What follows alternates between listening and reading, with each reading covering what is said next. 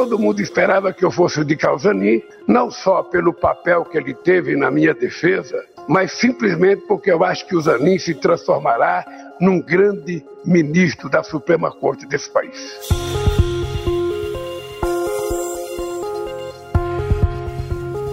Lula bateu o martelo e indicou seu advogado pessoal Cristiano Zanin para a vaga deixada no Supremo Tribunal Federal por Ricardo Lewandowski. Com a indicação e pelas regras de aposentadoria, Cristiano Zanin poderá ficar na corte até 2050. Em sua saída do STF, Lewandowski chegou a dizer como gostaria que fosse o seu sucessor. O futuro integrante do Supremo Tribunal Federal, aquele que irá me substituir, deve, em primeiro lugar, respeitar a Constituição, ser muito fiel à Constituição e ter coragem coragem para enfrentar as enormes pressões a que são submetidos os ministros da Corte. Essa indicação é recheada de polêmicas, já que se trata de alguém muito próximo de Lula e que atuou para conseguir anular a condenação do petista. O STF cancelou uma cobrança ilegal da Receita Federal que estava sendo feita contra o ex-presidente Lula e também reafirmou a inocência do ex-presidente Lula.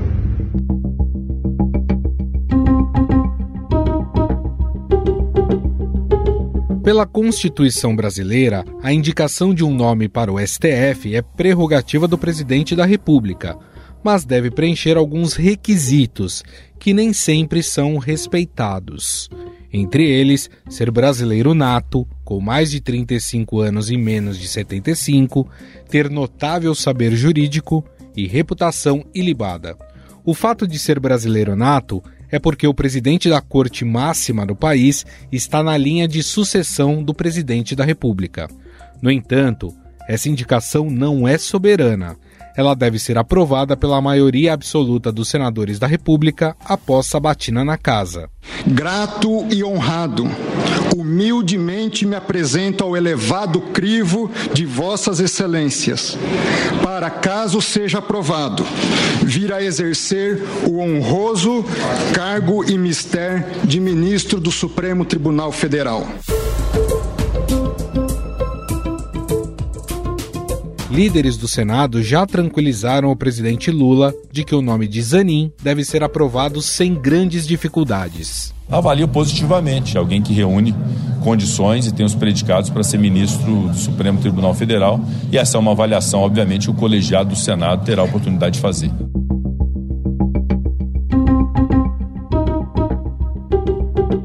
O senador Davi Alcolumbre presidente da Comissão de Constituição e Justiça da Casa, onde acontece essa sabatina, já sinalizou que deve tornar o processo célere.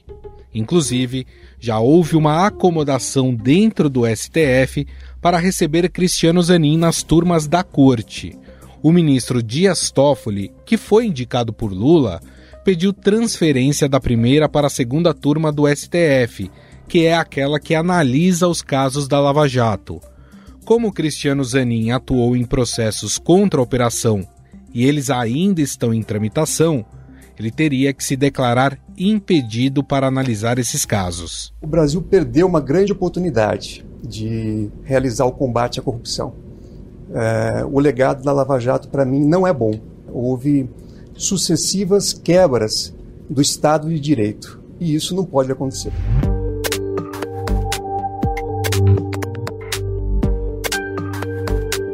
Como dissemos, Cristiano Zanin é advogado há mais de duas décadas e se notabilizou por defender Lula nos processos penais da Operação Lava Jato desde 2013. Zanin também foi coordenador jurídico da campanha do presidente em 2022 e, no governo de transição, assumiu a área de cooperação jurídica internacional. O jurista tem 47 anos e se formou no curso de Direito da Pontifícia Universidade Católica de São Paulo. Zanin lecionou Direito Civil e Direito Processual na Faculdade Autônoma de Direito em São Paulo e também é fundador do Instituto Brasileiro de Direito e Ética Empresarial. Ele é casado com a advogada Valesca Teixeira Zanin Martins, com quem tem três filhos, um de 13 anos e os gêmeos de 9. Valesca é afilhada do presidente Lula. Eu conheço as qualidades como advogado, conheço a qualidade dele como chefe de família e conheço a formação do Jani. Ele será um excepcional ministro da Suprema Corte, se aprovado pelo Senado.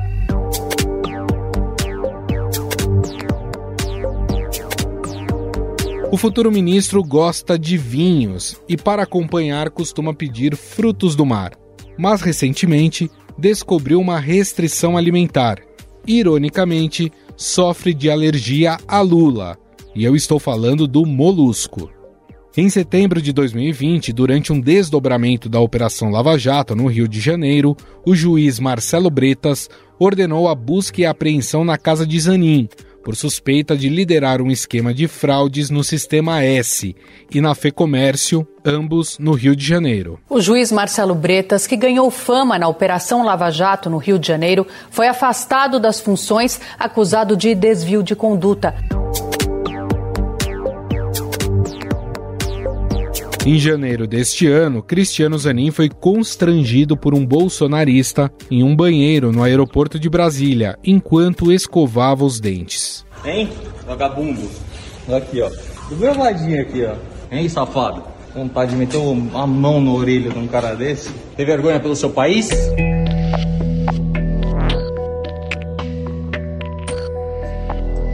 O advogado que sempre trabalhou com casos de falência faz parte da defesa de conglomerados como a Americanas, em recuperação judicial, e a JF, holding dos irmãos Joesley e Wesley Batista. As lojas americanas contrataram Cristiano Zanin, que é advogado de Lula e cotado para o STF, para defender a companhia no processo que corre no Superior Tribunal de Justiça, em que o banco BTG Pactual briga para continuar retendo 1 bilhão e 200 mil reais do caixa da varejista.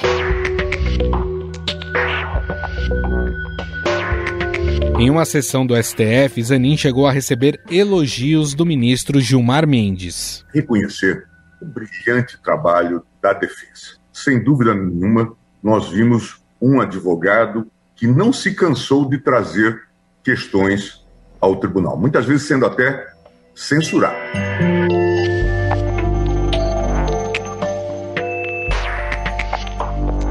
Vale lembrar também que durante os anos em que defendeu o presidente Lula nos processos da Lava Jato e após a sua prisão, alguns aliados do petista chegaram a questionar a competência do advogado.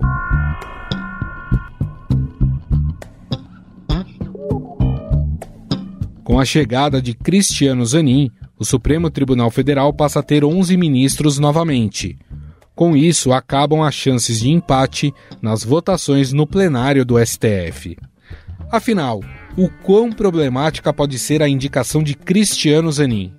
Como o mundo político e jurídico devem reagir? Quais são os riscos de se ter uma corte constitucional extremamente politizada? Sobre o assunto, vamos conversar com o professor titular de Direito Constitucional da Faculdade de Direito da USP, Elival Ramos.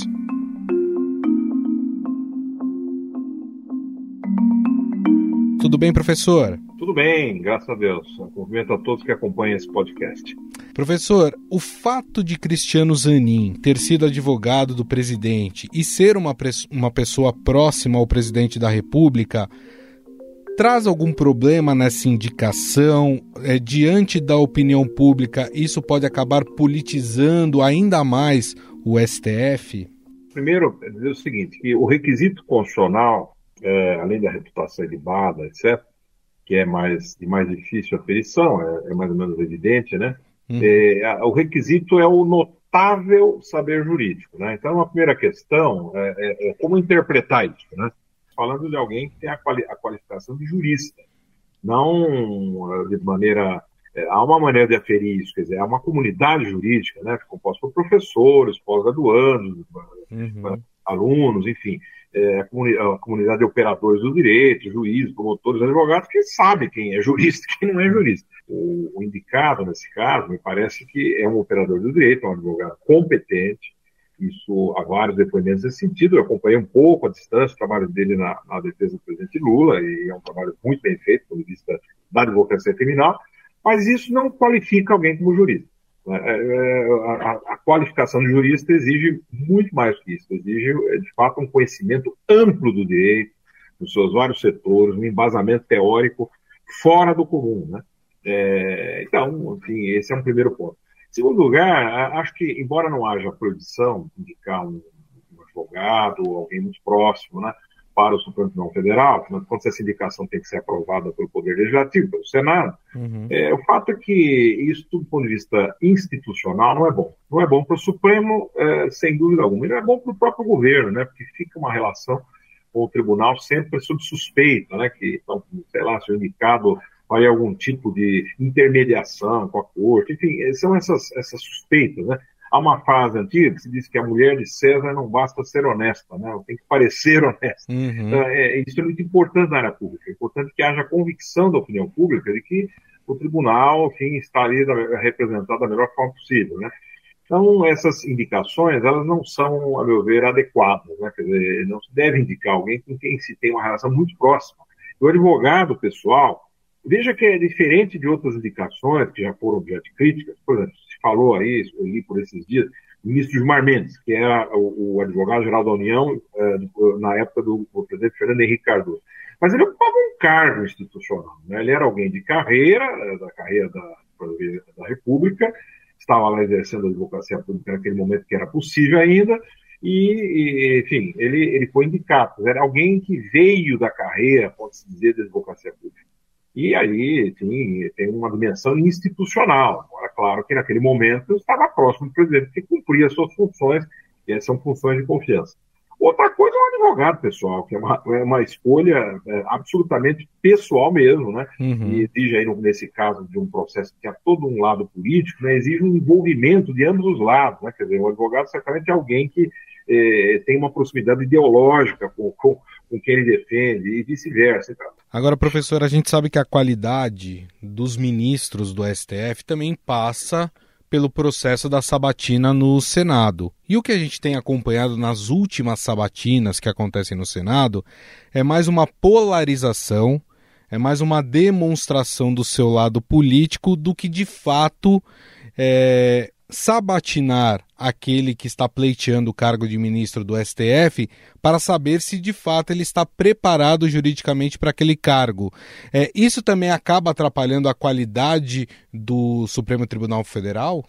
Na realidade, veja bem, é, no passado, claro que sempre houve discussão sobre nomes, etc., mas Uh, havia, de fato, muitas indicações que eram feitas com um critério absolutamente técnico, que indicavam um grande jurista. Eu de pessoas que foram convidadas, inclusive que não aceitaram, mas que tinham esse perfil. Por que será que nos últimos anos, não é só essa indicação, nos últimos tempos, tem prevalecido uma indicação de pessoas com proximidade política? Essa é uma boa indagação que nós devemos fazer. A meu ver, está ligada à mudança do perfil do próprio Supremo Tribunal Federal. E passou a ser um tribunal é, que muitas e muitas vezes deixa de lado a função jurisdicional para ingressar em aspectos próprios da função legislativa, por exemplo, ou da função de governo. Né? É, o Supremo Tribunal Federal, a postura institucional correta é não se envolver de modo algum na discussão, porque ele certamente será chamado a examinar a constitucionalidade se isso se transformar em lei em algum momento. Claro, o que, nós assistimos? Ministros participando ativamente do debate, dando opiniões, falando, e mais do que isso, não é? dizendo que é inaceitável que o Congresso, de alguma maneira, não aprove alguma regulamentação sobre esse assunto. Uhum. Isso não é papel de ministro do Supremo Tribunal Federal. Os ministros do Supremo Tribunal Federal são juízes. Juízes aguardam o jogo político se desenvolver e depois julgam o aspecto jurídico. Nesse caso, vai julgar se o projeto de lei é constitucional ou não. Aliás, a lei, é, o projeto transformado em lei, se é constitucional ou não. Ele não pode se envolver na elaboração. Isso é papel do, do, dos órgãos representativos. Então, essa mudança do perfil do Supremo faz o, atrai a indicação para o lado político. Então, quem, quem hoje se olha, Supremo assumindo né, uma espécie de vácuo que foi deixado na área da, da representação política, dado o esfacelamento do nosso sistema partidário, né, uhum. e o, uhum a, a, carência de maior poder deliberativo da parte do Congresso, o Congresso não delibera, o Supremo assume o poder. Na verdade, usurpa o poder. Mas, enfim, é, esse papel mais ativista do Supremo faz com que todos enxerguem no Supremo uma casa política. E tanto é verdade isso que nunca houve, é certo que os tempos são outros, nunca houve uma discussão tão forte sobre é, é minorias serem representadas no Supremo. o que é próprio da discussão no parlamento, né? Isso é, é próprio, nos partidos e tal. Mas não numa casa de, que deveria ser uma casa de juristas, especialistas, etc. Isso mostra a mudança de perfil do Supremo, não é? E está ligado a esse assunto.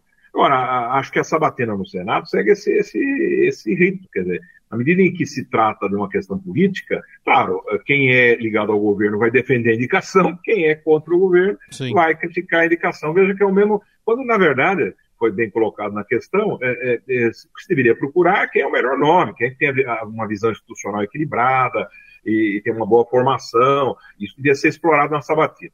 Já não é muito da tradição brasileira, porque a, a regra segundo a qual os senadores têm como foro privilegiado em um processo crime o próprio Supremo, faz que haja um certo temor reverencial aí uhum. eh, de quem vai fazer essa batina. Eles sabem que amanhã poderão ser julgados por esse que está sendo sabatinado. Logo, isso também prejudica. Vejam que são desenhos institucionais inadequados. Eu tenho defendido que uma maneira de melhorar isso seria ter um quórum de aprovação de, eh, elevadíssimo. Por exemplo, eh, dois terços dos senadores. Não hoje, como é a maioria absoluta, ou 70% dos senadores, um quórum de propósito elevado. Por quê? Para forçar o acordo entre oposição e situação em função de nomes de maior porte.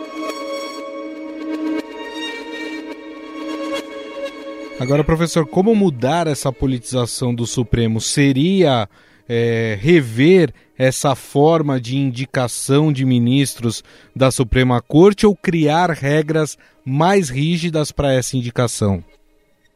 Não, é, acho que tem dois lados aí que podem ser. Primeiro é esse que eu estava dizendo agora, quer dizer, se nós tivermos um parlamento forte, o Supremo vai voltar ao seu conduto natural, vamos dizer assim. Né? Ele vai voltar a exercer funções. O problema é que ele não tem um poder é, a, que faça a, a, contraparte. Essa é a questão.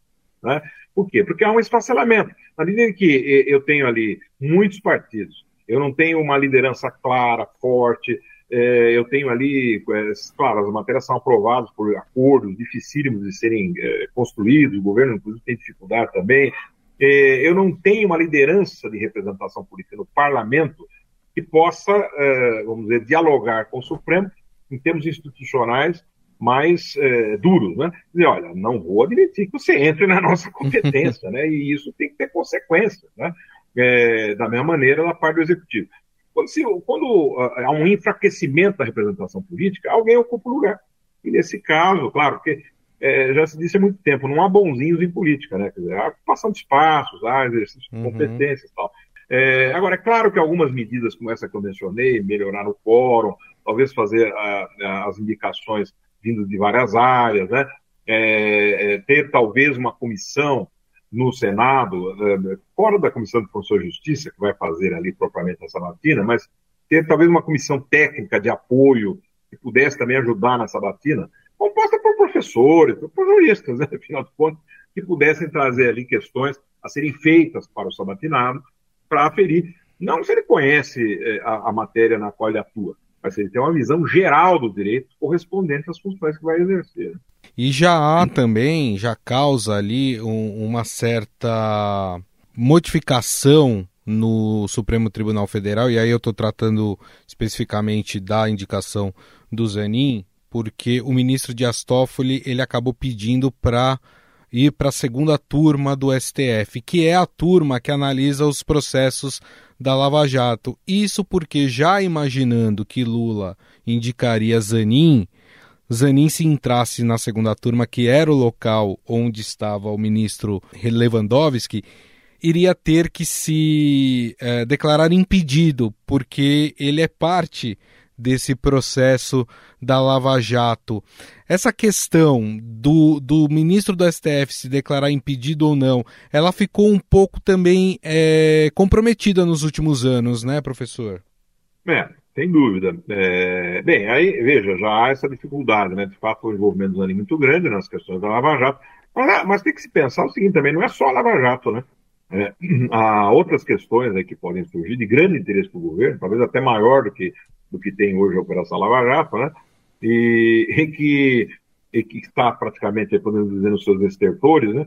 É, e, e, temos aí é, outras questões é, que vão surgir ainda né, do atual governo, E aí você tem alguém que, até pouco tempo atrás, né, era um advogado pessoal, né, pessoal, não é um advogado institucional do Estado brasileiro, enfim, do Poder Executivo, mas é um advogado pessoal. Né?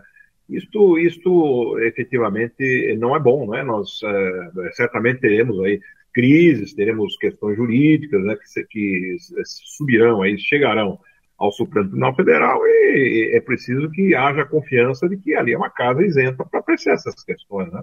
Então vai haver sempre a dúvida se isso estará ocorrendo. o próprio Zanin vai ter dificuldade, porque ele vai ter que participar, vai, é, do ponto de vista jurídico, é, se ele não praticou um ato no processo, ele, em tese, está livre para julgar, não tem impedimento nenhum. Mas fica aquela ideia, bom, mas isso interessa para o governo, como é, que, uhum. como é que irá participar nessas condições, né? E diante disso tudo que nós estamos conversando, professor, acho que criam-se é, frases extremamente problemáticas. Eu lembro quando Bolsonaro indicou André Mendonça e o Cássio Nunes Marques, ele falava: Eu tenho dois ministros no STF. E o Lula é, disse a aliados que queria ter um amigo no STF. Essas frases são muito problemáticas, né, professor? Pois é, é exatamente por isso. Veja só é, na área, em toda a área. Vamos imaginar se nós estivéssemos falando aqui da escolha de um médico, né, para um, um posto qualquer, sei lá, na, no Ministério da Saúde, um grande conselho e tal. Quem é que nós íamos procurar? Nós íamos procurar um médico de nomeada, testado e aprovado né, na prática médica, que participa de congressos, que é reconhecido pela comunidade médica, etc. Que normalmente será uma pessoa, é, vamos dizer, com um pouco mais de idade. Não quero dizer que precisa ser necessariamente próxima dos 70 anos, né, mas Alguém que terá aí, vamos imaginar, seus 45, 50, 50 e poucos anos, né? É, não será nem tão novo e nem talvez tão, tão idoso. É, o que nós vemos é, é essa idade do indicado cada vez mais baixa. Por que será? Exatamente porque é, com isso a indicação ganha maior é, potencial ou, ou, ganha maior durabilidade né, em seus uhum. efeitos políticos. Porque eu indico alguém da minha confiança e que ficará mais tempo no tribunal. Isso tudo reforça o que eu vinha dizendo antes, a, o caráter, a mudança da, de, de, caráter da atuação do Supremo. Então, é, essa mudança de perfil é, é, que, é que vem correspondendo à mudança do perfil do indicado. Então, eu procuro pessoas próximas, e aí essas frases são sintomáticas. É, é o meu ministro, né, foi indicado por mim, etc. Aí certamente dirão é, é, os próprios ministros do STF, ah, mas a prática que nós vemos no Brasil é que a pessoa, uma vez indicada, ela é vitalícia, ela se distancia. Eu diria, isso é relativo. É, alguns se distanciam mais, outros menos, né? É, é, verdade, mas é, é aquela questão, sempre fica a dúvida. Né? Em alguns casos em que não houve necessário distanciamento, é, bom, é, será que votou por, por isso ou por aquilo? Votou porque é amigo ou votou porque acredita mesmo na tese, uhum. etc. Isso não é bom, né? O, o, os tribunais têm que ter, a, nós temos que ter a confiança. Infelizmente, o, o, tribunal se politizou e hoje a indicação segue esse perfil, né? o perfil político. E a própria, o próprio Senado não acha isso nada demais, porque participa desse jogo. Né? O que eu acho curioso no Brasil é que os representantes políticos, deputados e senadores, se conformem com esse estado de coisa. Quer dizer, quem exerce representação política deveria estar procurando ali fazer com que, olha, eu sou um, um representante do povo, né? eu, eu, tenho que ser respeitado e a minha atribuição não pode ser usurpada por ninguém. Simplesmente fico em brigas internas e, enquanto isso, né, nós temos o Supremo Tribunal Federal ocupando, é, quase que é, tornando aquilo que o colega Oscar Vilhena chama de supremocracia.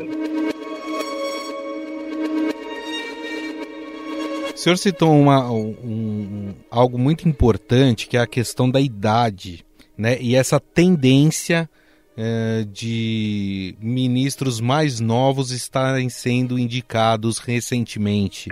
É, no caso do Zanin, ele tem 47 anos ou seja, ele ficaria 27 anos, se ele cumprir, obviamente, todo o período dele no Supremo Tribunal Federal, ele ficará 27 anos lá no Supremo Tribunal Federal. E aí eu fico pensando, é, professor, é, não é muito tempo para um ministro do Supremo Tribunal Federal? A rotatividade não deveria ser maior até para a gente ter um tribunal mais saudável?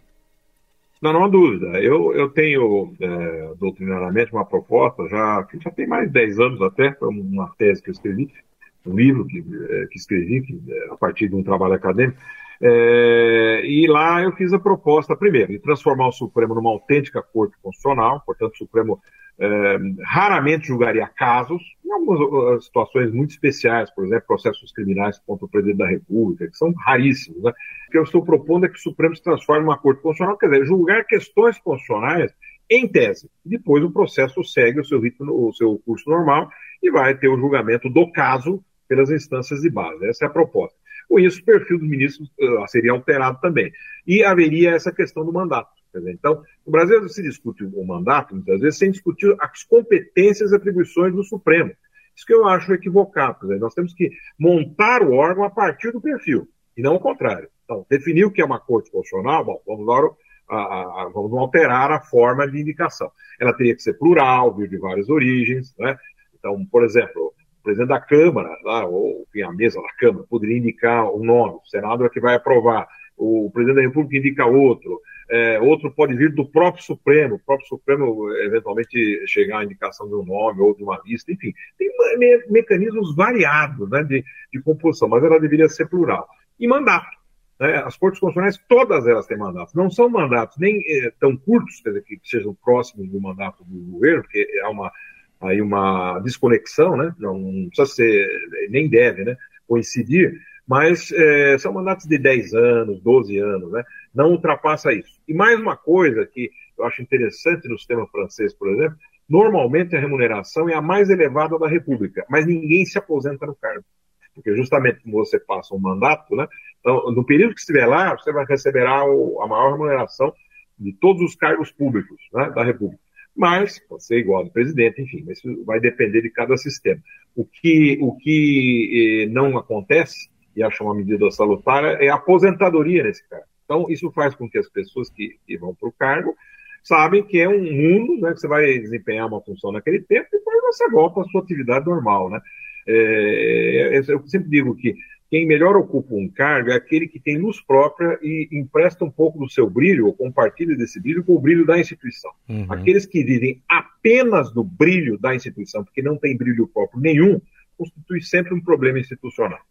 Bom, e assim a gente encerra a nossa entrevista aqui com o professor titular de Direito Constitucional da Faculdade de Direito da USP, Elival Ramos, a quem eu agradeço mais uma vez a gentileza por este bate-papo. Muito obrigado, viu, professor? Eu que agradeço a debater um tema como esse de tanto interesse para o país e fico à disposição para novas conversas oportunamente.